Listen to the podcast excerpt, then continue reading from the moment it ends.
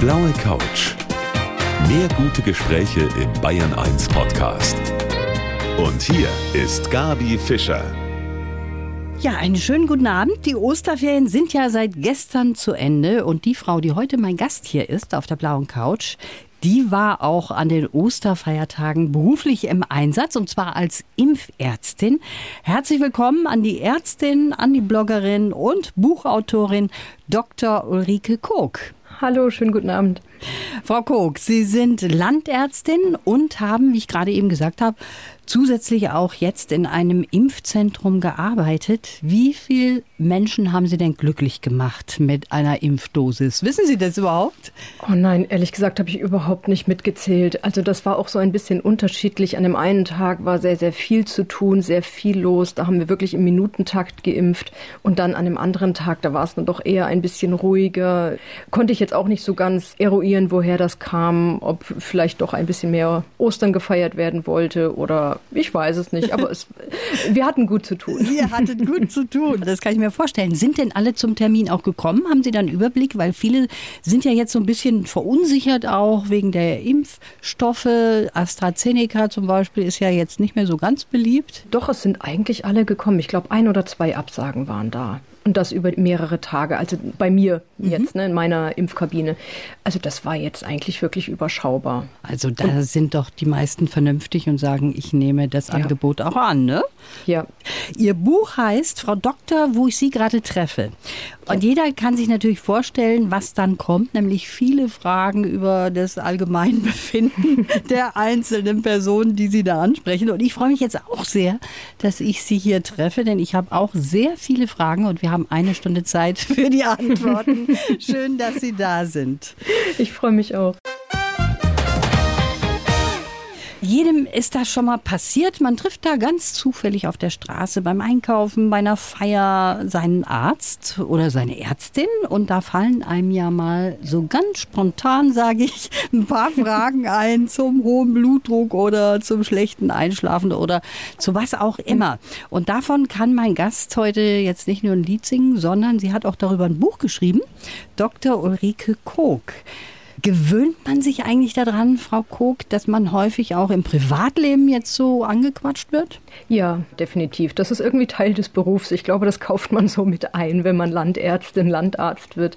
Es ist schon so, dass man nicht wirklich Feierabend hat, dass aber auch, zumindest geht es mir so und allen anderen Hausärzten, Hausärztinnen, die ich kenne, dass das normal ist. Also das ist in Ordnung, das gehört dazu. Man bekommt Anrufe, WhatsApp gerne mal am Wochenende, weil dann ja eben niemand niemand anderes verfügbar ist. Man wird auf der Straße angesprochen, ob die Ergebnisse da sind, ob man nicht mal schnell irgendwie ein Rezept ausstellen könnte, mhm. was dann natürlich so nicht funktioniert. Und zum Blutdruck, zum Schlafen, da ist alles dabei.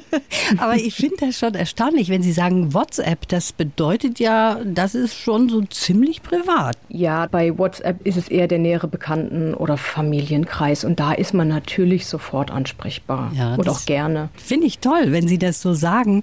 Aber das hängt natürlich auch damit zusammen, dass Sie sagen, ich habe einen der schönsten Berufe der Welt. Und im Grunde genommen wurden Sie auch so ein bisschen mit infiziert von einer Fernsehserie, die wir alle kennen. Hören wir doch mal die Titelmelodie uns noch mal an und schwelgen ein bisschen.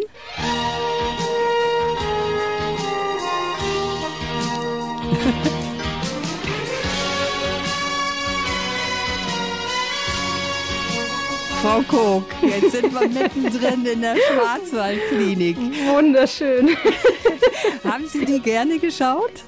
Ja, wirklich. Also ich glaube, es hat mich tatsächlich sehr geprägt. Ein bisschen dieses, ich war ja sehr klein. Ich war, glaube ich, zu dem Zeitpunkt fünf, sechs, sieben Jahre alt. Ich weiß es nicht mehr ganz genau. Und es war ein ländliches Idyll und die Medizin, das war großartig. Zusätzlich noch die Serie Es war einmal das Leben und das hat mich wirklich sehr geprägt in meinem Wunsch, Ärztin zu werden. Das ist sehr lustig, ne? dass selbst solche Sachen einen dann doch so prägen können. Sie sind seit 2017 Landärztin in Hessen. Mhm. Wir wissen ja alle, dass ein absoluter Mangel herrscht. Gerade auf dem Land ist nicht so beliebt, aber für Sie war das ein Traum, da zu arbeiten? Ja, also ich bin jetzt auch wirklich dort angekommen, wo ich hin wollte. Das kam ja schon sehr früh, in sehr jungen Jahren wollte ich schon Ärztin werden. Der Weg war allerdings ein bisschen holprig holprig. Das hat etwas gedauert, bis ich jetzt hier meine Nische gefunden hatte. Ich war auch in anderen Disziplinen tätig, aber nie hundertprozentig glücklich. Und erst jetzt, seitdem ich in der Praxis bin, weiß ich, dass ich jetzt genau die Ärztin bin, die ich sein wollte. Lassen Sie uns doch mal so ein bisschen über den Alltag sprechen als Ärztin. Und ich würde sagen, wir machen das mal so. Ich beginne einen Satz und Sie vervollständigen ihn bitte. Mhm. Ein typischer Satz aus meinem Praxisalltag ist. Wo ich gerade mal da bin. Das ist der Klassiker. Es kommt jemand mit einem, ich sag mal, Alltagsproblem, etwas wirklich unspektakuläres, sagen wir mal Ohrenschmerzen. Und dann ist das Problem eigentlich äh, besprochen, behandelt und beim Rausgehen fällt dann dieser typische Satz, ach ja, wo ich gerade da bin, wollte ich mal fragen. Ich habe doch immer so Schmerzen auf der Brust und dann klingeln alle Alarmglocken und dann denkt man natürlich sofort an den Herzinfarkt und dann fängt man die diagnostische Schiene an, obwohl ja eigentlich der Patient nur mit Ohrenschmerzen da war. Okay, nächster Satz. Ein wichtiges Arbeitsgerät ist. Mein Gehirn. Mhm. Also ich muss innerhalb kürzester Zeit eine Diagnose stellen, zumindest eine Verdachtsdiagnose und schauen, ist das jetzt etwas, was ich sofort behandeln muss? Hat das noch Zeit? In welche Richtung geht meine Verdachtsdiagnose überhaupt? Und die Medizin als Hausärztin, Landärztin, die ist wenig apparativ. Also natürlich brauchen wir unser Stethoskop und brauchen wir eine Blutdruckmanschette und was da alles dazu gehört. Aber natürlich muss ich erstmal eruieren, in welche Richtung muss ich mich überhaupt bewegen. Der beste Gesundheitstipp ist? Bewegen Sie sich. Ah. Ähm, ich sehe das immer wieder, dass Übergewicht und Bewegungsmangel schwere Folgeerscheinungen, Folgekrankheiten haben. Und natürlich kann sich nicht jeder immer ausgeprägt und viel bewegen. Das kommt ja auch auf den eigenen Gesundheitszustand an. Aber im Rahmen der eigenen Möglichkeit sollte man immer wieder versuchen, Bewegung in den Alltag einzubauen. Das kann ganz, ganz viel Ärger verhindern. Mhm. Sehr gut, ja. Eine gute Ärztin ist für mich jemand, eine Ärztin, die zuhören kann. Da sind wir wieder bei dem Arbeitsgerät Gehirn. Also mhm. man muss schon zwischen den Zeilen lesen können, man muss zuhören, die Stimmung der Patienten wahrnehmen, weil wir heutzutage in der Medizin zu wenig Fokus auf die sprechende Medizin legen, meines Erachtens nach. Wenn man da einfach dem Ganzen mehr Gewicht geben könnte, wenn wir mehr Zeit hätten, ich glaube, dann würde das vielen Patienten sehr gut tun. Mhm. Sie haben schon gesagt, da ist auch manchmal der Zeitfaktor natürlich mhm. einer, der so einiges verhindert hindert an einem guten Gespräch. Ein guter Patient ist jemand, mit dem ich kommunizieren kann. Wenn jemand zum Beispiel auch unzufrieden ist oder Ängste, Sorgen hat, dann muss er mir gegenüber das ja auch kommunizieren, sonst kann ich da nicht helfen. Mhm. Also das wünsche ich mir ja auch, dass man auf Augenhöhe mit den Patienten arbeitet und die Patienten mir gegenüber offen und ehrlich sind. Ja, das ist eigentlich so, wie ich mir eine Ärztin wünsche, Frau Koch. Zum Schluss, wenn ich Gesundheitsministerin wäre, oh Gott. dann Jetzt wird schwierig. Okay, jetzt wird es schwierig, ja. Ist das auf die aktuelle Situation bezogen? ja, kann man auch oh auf Gott. die beziehen. Okay, jetzt mache ich mich wieder unbeliebt, aber dann würde ich wahrscheinlich jetzt momentan sofort einen harten Lockdown mhm. veranschlagen und sagen, jetzt müssen wir erstmal wieder das Leben runterfahren, wenigstens für eine gewisse Zeit lang, damit wir endlich mal aus dieser Pandemie rauskommen. Aber manchmal bin ich ganz froh, dass ich keine Gesundheitsministerin bin. ja, da sind wir bei einem Thema angekommen. Corona wird uns auch noch ein mhm. bisschen beschäftigen in dieser Stunde. Ich freue mich, dass Sie da sind. Dr. Ulrike Koch bei mir hier auf der blauen Couch von Bayern 1. Sie wollte schon immer Ärztin werden. Mein Gast heute, Dr. Ulrike Kog. Jetzt sind Sie nicht nur Frau Doktor, sondern Sie haben auch noch ein witziges Buch geschrieben und sind auch noch Bloggerin, haben dafür auch einen Preis bekommen übrigens. Das Schreiben ist auch Ihr Ding. Das ja. machen Sie auch mit Leidenschaft. Ja, also ich mache das jetzt seit drei Jahren intensiv. Vorher habe ich so für mich geschrieben, das landete auf irgendwelchen Festplatten am Computer, als es noch keine Cloud gab. Mhm.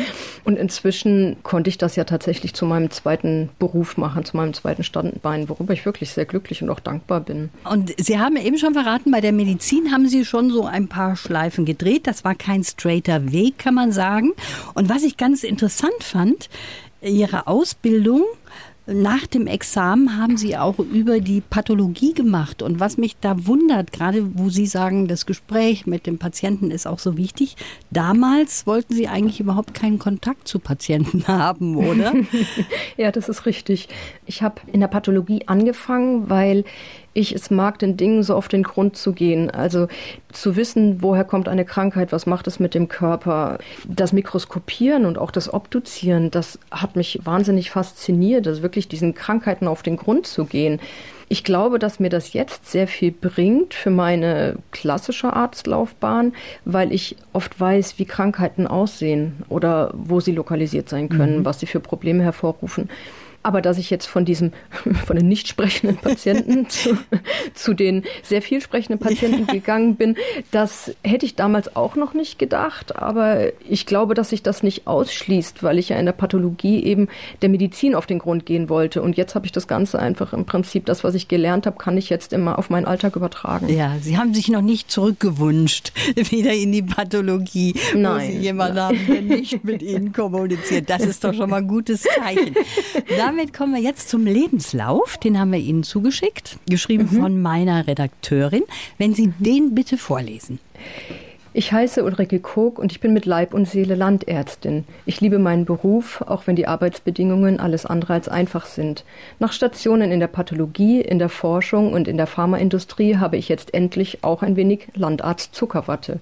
Die Arbeit mit Patienten und ihren Familien erfüllt mich. Neben der Medizin ist das Schreiben meine Leidenschaft, genauso wie Sport, mein Garten, Kochen und meine Kinder. Als ehemalige Schwarzgurtträgerin weiß ich, dass man durch Konzentration an seine Grenzen gehen kann. Jetzt muss ich nur noch lernen, wie das mit der Entspannung und der Geduld funktionieren soll. Kommt das in etwa hin? Ja, ziemlich gut. Also Entspannung und Geduld, das ist noch nicht so Ihr Ding? Ähm, Nee, ich brauche auch nicht so die klassische Entspannung. Also ich glaube, ich habe manchmal ein Übermaß an Energie und diese Entspannung in der Entspannung finde ich auf dem Weg nicht. Also wenn ich mich entspannen will, dann muss ich Sport machen. Dann ah. gehe ich Fahrrad fahren oder joggen. Schwimmen fehlt mir ganz massiv. Das habe ich früher auch regelmäßig gemacht, bevor die Schwimmbäder geschlossen wurden. Und ich glaube, da kommt dann auch die Geduld mit hinzu. Also es fällt mir schwer geduldig zu sein. Wenn ich etwas mir in den Kopf gesetzt habe, dann möchte ich das am liebsten sofort. Ah, verstehe. Aber dann bleiben wir doch mal bei dem Sport. Sie haben den schwarzen Gürtel in Taekwondo. Mhm. Mit 17 haben Sie damit ja angefangen. Was hat Sie an diesem Sport jetzt so fasziniert? die Leistung, die man erbringen kann, also das, was man wirklich fähig ist zu leisten auch dieser Gruppenzusammenhalt, den man da ja auch hat. Man denkt ja immer, es ist eine Einzelsportart, aber das hat sehr viel auch mit Respekt vor dem anderen zu tun und eben vor der Disziplin, die man da an den Tag legen muss. Also man schafft es wirklich unglaublich viel zu leisten, wenn man an sich arbeitet, wenn man sich konzentriert und man kann immer noch ein Stückchen über sich hinauswachsen. Das hat mich fasziniert und tut es jetzt noch. Es ist in vielen Sportarten so. Und ja. man merkt auch, dass Menschen, die viel Sport treiben, auch besser gewöhnt sind, sich zu disziplinieren und durchzusetzen. Ich finde, der Sport, der hilft auch im gesamten Leben irgendwie, auch Berufsleben ja. zum Beispiel. Ne? Das ist ja. ganz wichtig. Jetzt haben Sie gesagt, neben dem Beruf als Ärztin haben Sie das Schreiben, dann haben Sie zwei Kinder und dann eben Sport, nochmal Sport ist ihre Leidenschaft, Kochen und der Garten. Und da muss ich mal fragen, wie viele Stunden hat Ihr Tag, Frau Koch? Zu wenig. Zu wenig, das Zu auf wenig. jeden Fall. Genau. Ich glaube, das ist alles, also der Tatsache geschuldet eben, dass ich nicht diese Pausen brauche. Also dadurch kann ich Lücken, die ich habe, einfach mit dem füllen, was ich mag. Also wenn ich jetzt das Gefühl habe, wenn ich jetzt ein Wochenende frei habe, dann überlege ich mir, was ich an diesem Wochenende machen kann. Also wenn meine Kinder jetzt zum Beispiel nicht da sind, dann kann ich einen Artikel schreiben oder ich kann in den Garten gehen oder ich binde meine Kinder mit ein. Wir gehen zusammen ganz viel raus, wir gehen zusammen Fahrrad fahren. Sie müssen dann auch ab und zu mal ein bisschen mit Unkraut jäten. Aha. Also das klappt schon alles irgendwie sehr gut. Es ist natürlich alles ein bisschen eine Frage der Terminierung und wenn manche Sachen nicht gehen, dann gehen sie halt nicht. Mhm. Also das muss man sich dann auch zugestehen. Aber ich finde das schon interessant, wenn Sie sagen, Sie brauchen gar keine Pausen so zwischen den einzelnen Dingen. Ich meine, was Sie machen beruflich ist ja nun wirklich super anstrengend auch. Ne? Und dann haben Sie im Privatleben und noch so vieles. Also ich persönlich, um mal von mir auszugehen, ich brauche dann schon immer so ein bisschen Pause dazwischen. Aber darauf können Sie verzichten? Also natürlich brauche ich auch so meine Mittagspause und ich muss was essen oder mal in Ruhe einen Kaffee trinken oder auch mal irgendwie 20 Minuten mich aufs Sofa setzen. Also solche Dinge natürlich schon. Aber ich ziehe sehr viel Energie und Motivation dann daraus, wenn ich weiß, ich habe jetzt am Nachmittag vielleicht nicht so viele Termine, dann kann ich jetzt mich aufs Fahrrad setzen und durch den Wald fahren. Also mhm. das gibt mir ganz viel Energie, viel, viel mehr, als würde ich mich jetzt hinsetzen und ein Buch lesen. Ja. Und das mache ich zwar auch gerne mal, aber da habe ich zu viel Unruhe in mir. Ist auch ein ganz guter Tipp mal, um den Kopf frei zu bekommen. Ja. Einmal Ja. mit dem Radl ums Eck zu fahren, ist Ja. auch nicht so schlecht. Sie haben ein sehr interessantes Lebensmotto und darüber wollen wir gleich weitersprechen. Frau Koch, Sie sagen, nur wer den Mut hat zur Katastrophe, der kann auch wahres Glück finden. Das finde ich ist ein sehr erstaunliches Motto. Zu welcher Katastrophe zum Beispiel hatten Sie schon mal Mut? Ich weiß, dass die Aussage etwas gewagt ist, weil ja natürlich jetzt nicht jeder sich irgendwie eine Katastrophe im Leben erlauben kann. Man braucht manchmal ja schon ein Fangnetz im Leben. Als ich das Buch geschrieben habe, habe ich mir eine Elternzeit eingeräumt. Und da habe ich wirklich lange überlegt, mache ich das oder mache ich das nicht? Da fällt mir die Sicherheit des Jobs weg, des regelmäßigen Einkommens. Also traue ich mich jetzt eine Zeit lang in die Freiberuflichkeit zu gehen, trotz Kindern, trotz allen Unwägbarkeiten, die da kommen. Und das habe ich gemacht und das hat sich bewährt. Also es hat sich wirklich rentiert, dass ich diesen Schritt gewagt habe. Ich bin ja jetzt wieder in der Praxis zurück und sehr, sehr glücklich. Aber diese Pause, um das Buch zu schreiben und ebenso mein Schreiben ein bisschen zu ja, voranzutreiben und zu perfektionieren, das war für mich auch ein großer Schritt, der sehr viel Mut erfordert hat. Ist vielleicht auch manchmal gar nicht so schlecht, wenn man mal was ganz anderes macht, obwohl das natürlich inhaltlich zusammenhing bei Ihnen. Aber die Art der Beschäftigung ist ja eine ganz andere und das ist vielleicht auch mal toll, wenn man nicht nur so ganz straight seinen Weg geht. Ja, ich glaube, dass man dadurch schon auch ganz neue Erfahrungen macht und sich auch neue Türen öffnen. Also wenn man nicht so diesen Alltag oder diesen normalen eingefahrenen Weg hat, sondern auch mal nach rechts und links blickt, dann kann das schon ganz interessante Optionen geben. Jetzt bin ich sehr, sehr glücklich, dass ich wieder in der Praxis bin und dass ich wieder meine normale ärztliche Tätigkeit machen kann. Aber dadurch haben sich natürlich auch die Möglichkeiten ergeben, die ich jetzt habe. Also ich kann jetzt beides vereinen und das war vorher nicht möglich. Ja, und Sie haben jetzt auch noch ein Buch in der Hand. Das ist ja auch was Tolles und ein tolles Erfolgserlebnis. Sie haben seit einem Jahr eine neue Liebe und da hatten Sie auch den Mut, Ihren jetzigen Lebenspartner anzusprechen. Das ist nämlich auch eine spannende Geschichte, wie das abgelaufen ist. Das hören wir dann in der kommenden halben Stunde. Die Ärztin, Bloggerin und Buchautorin Ulrike Kog ist heute mein Gast und wir haben eben darüber gesprochen, wie Sie Ihren neuen Lebenspartner kennengelernt haben. Da haben nämlich Sie die Initiative ergriffen. Das ist ja immer so eine Frage, soll ich, soll ich nicht, wenn man jemanden sieht, der einem vielleicht irgendwie gefällt. Die meisten sagen dann wahrscheinlich auch, nee, ich traue mich nicht. Sie waren anders. Im Schwimmbad war das. Erzählen Sie mal. Ja, also das war zu einem Zeitpunkt, wo ich eigentlich tatsächlich überhaupt nicht mehr damit gerechnet hatte, jemals in meinem Leben wieder jemanden zu finden. Und dann war ich mit meinen Kindern im Schwimmbad und habe meinen jetzigen Partner dort auch auf dem Parkplatz schon getroffen und da flogen schon ein wenig die Blicke hin und her. Aber wie das ja so ist, man kann ja nur nicht wissen, ob diese Person vergeben ist oder nicht. Ja. Und dann haben wir im Schwimmbad immer mal wieder Blicke ausgetauscht und irgendwann, das hängt wahrscheinlich dann auch mit meiner Ungeduld zusammen, zog es mich so ein bisschen zu ihm. Ich habe da ehrlich gesagt gar nicht groß drüber nachgedacht. Ich habe mir keine Sätze zurechtgelegt, die ich jetzt sagen könnte, sondern ich bin auf ihn zugegangen und habe hab frei rausgefragt, ob er eigentlich vergeben ist. Das war Ihre erste Frage. Das war meine erste Frage. Aha. Und dann habe ich zuerst auch wirklich in dem Moment gedacht, was sagst du hier eigentlich? Aber er hat zum Glück dann den Spielball angenommen und dann hat er das Gespräch quasi weitergeführt, weil sonst hätte ich nicht mehr gewusst, was ich hätte sagen sollen. Sehr schön. Und der hat sich wahrscheinlich gedacht, Mensch, toll, eine Frau, die mich anspricht. Der war wahrscheinlich total happy, oder? Ach, ich glaube schon. Also das hat eigentlich ganz gut geklappt. Also wir waren auch ab dem Tag eigentlich unzertrennlich. Also es funktionierte sofort. Also was so beginnt, das muss auch klappen. Das ist eine sehr schöne Geschichte. Macht vielleicht auch einigen dann Mut, einfach mal zu sagen, was man so auf den Ja. Lippen hat. Nicht einfach sagen, nö, mache ich nicht, ich traue mich nicht. Ja, Sie haben wahnsinnig viel Power, Frau Koch. Sie machen so viele unterschiedliche Dinge. Auch Sport ist ja so wichtig für Sie. Und was ich sehr außergewöhnlich finde, Sie leben mit einem Defibrillator. Was bedeutet mhm. das genau? Also so ein Defi ist Ihnen mhm. implantiert worden. Richtig, genau. Ich habe 2016 einen Defibrillator implantiert bekommen. Das ist ein kleines elektronisches Gerät, was man unter der Haut im Bereich des Brustkorbs trägt und die Drähte gehen zum Herz. Und da werden kontinuierlich die Herzaktionen abgeleitet und es ist eine Art, naja, ein kleiner Notarzt, den ich mit mir führe. Also ich habe eine angeborene Störung des Herzrhythmus und nach meinen Schwangerschaften hatte ich, als ich noch in der Klinik gearbeitet habe und viele Dienste und Überstunden gemacht habe, habe ich Herzrhythmusstörungen bekommen. Die waren zum Glück jetzt noch nicht furchtbar schlimm, mhm. aber man hat aufgrund dieser angeborenen Störung gesagt, okay, zur Vorsicht müssen wir diesen Defibrillator implantieren und sollte mein Herz jemals in eine, man nennt das dann maligne Herzrhythmusstörung, also eine sehr schlimme, potenziell tödliche Herzrhythmusstörung geraten, wird ein Schock ausgelöst, der das Herz dann wieder in den normalen Rhythmus zwingt sozusagen. Mhm. Und das heißt, damit ist aber jetzt auch wieder alles möglich, weil Sie haben ja sehr an anschaulich eben auch erzählt, wie Sie Sport mhm. treiben.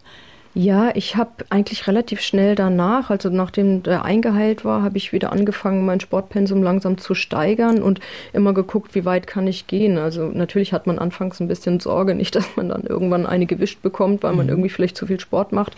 Aber das ist zum Glück alles sehr, sehr gut eingestellt und ist nur so eine Art ja, Schockbox. Also wenn es wirklich passiert, dann bin ich aber wahrscheinlich schon ohnmächtig. Also dann ah. holt er mich hoffentlich wieder zurück.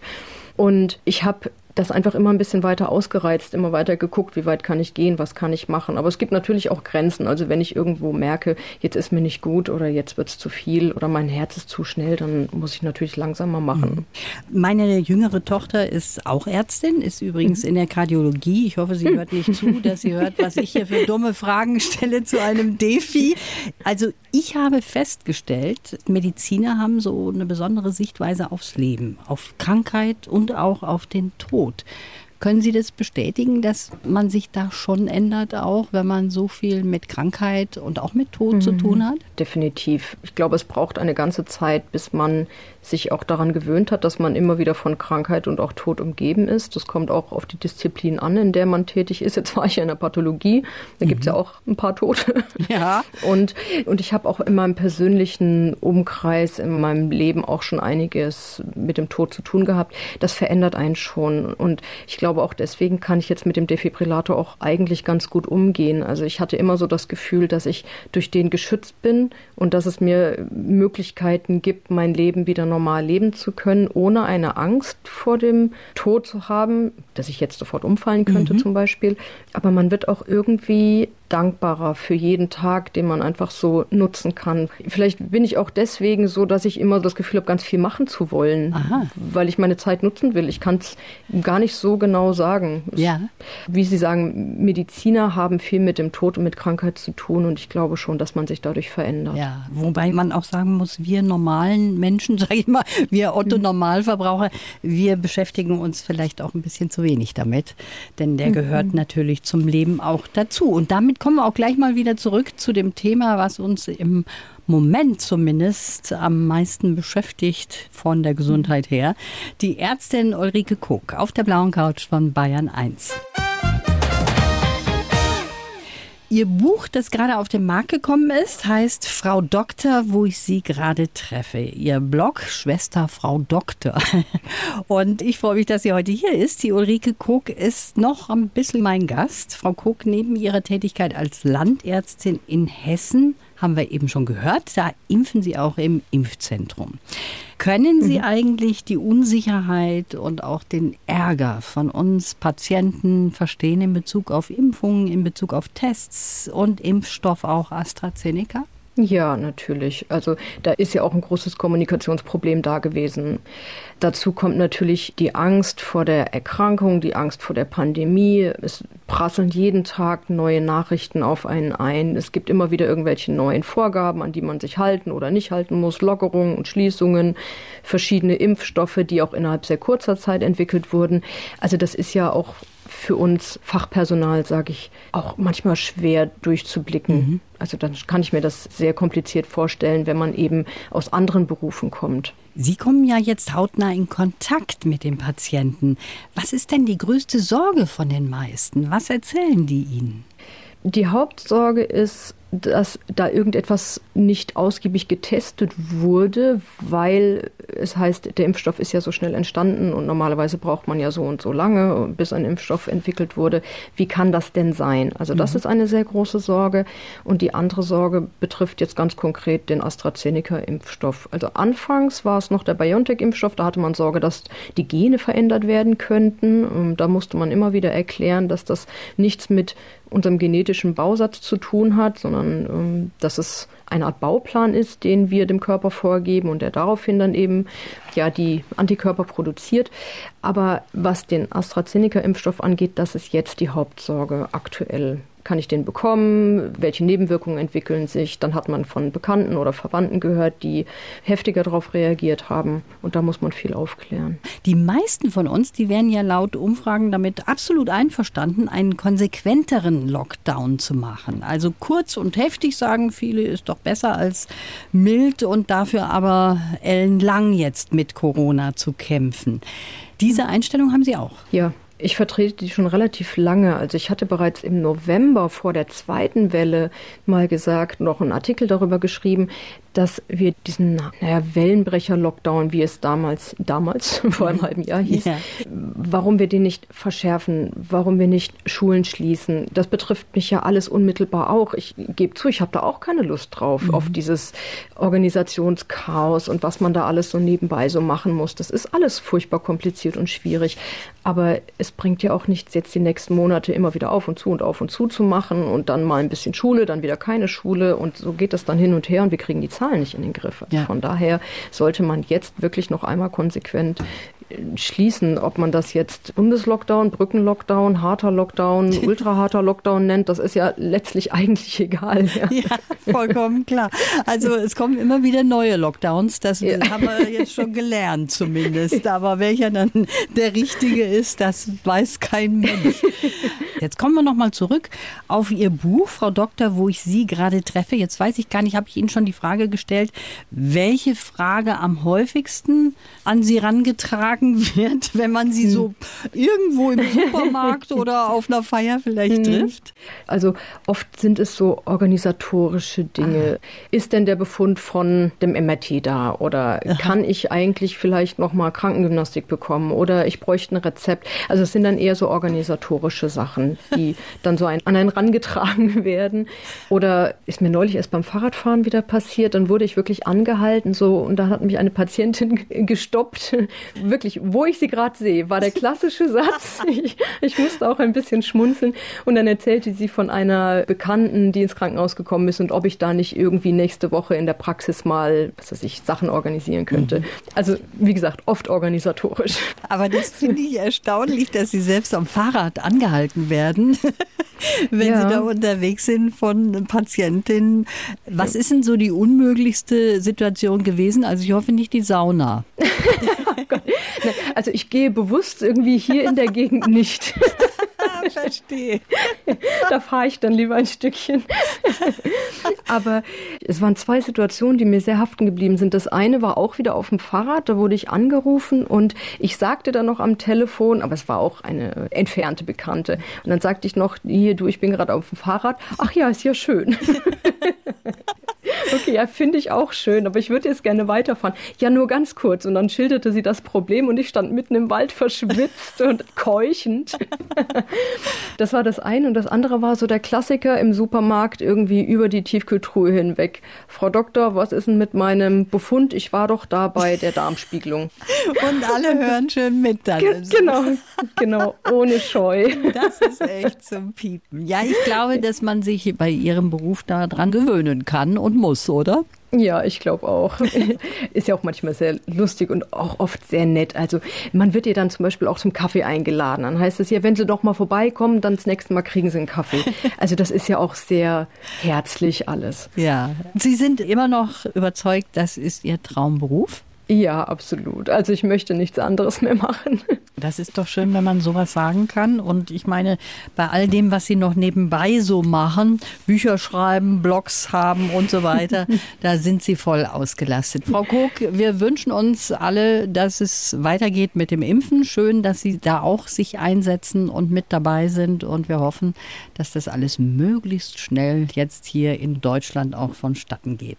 Das war sehr schön, mit Ihnen zu sprechen. Ich wünsche Ihnen alles Gute. Vielen Dank für das schöne Gespräch. Mehr spannende Menschen erleben. Die blaue Couch auf Bayern 1. Unser Radiotalk.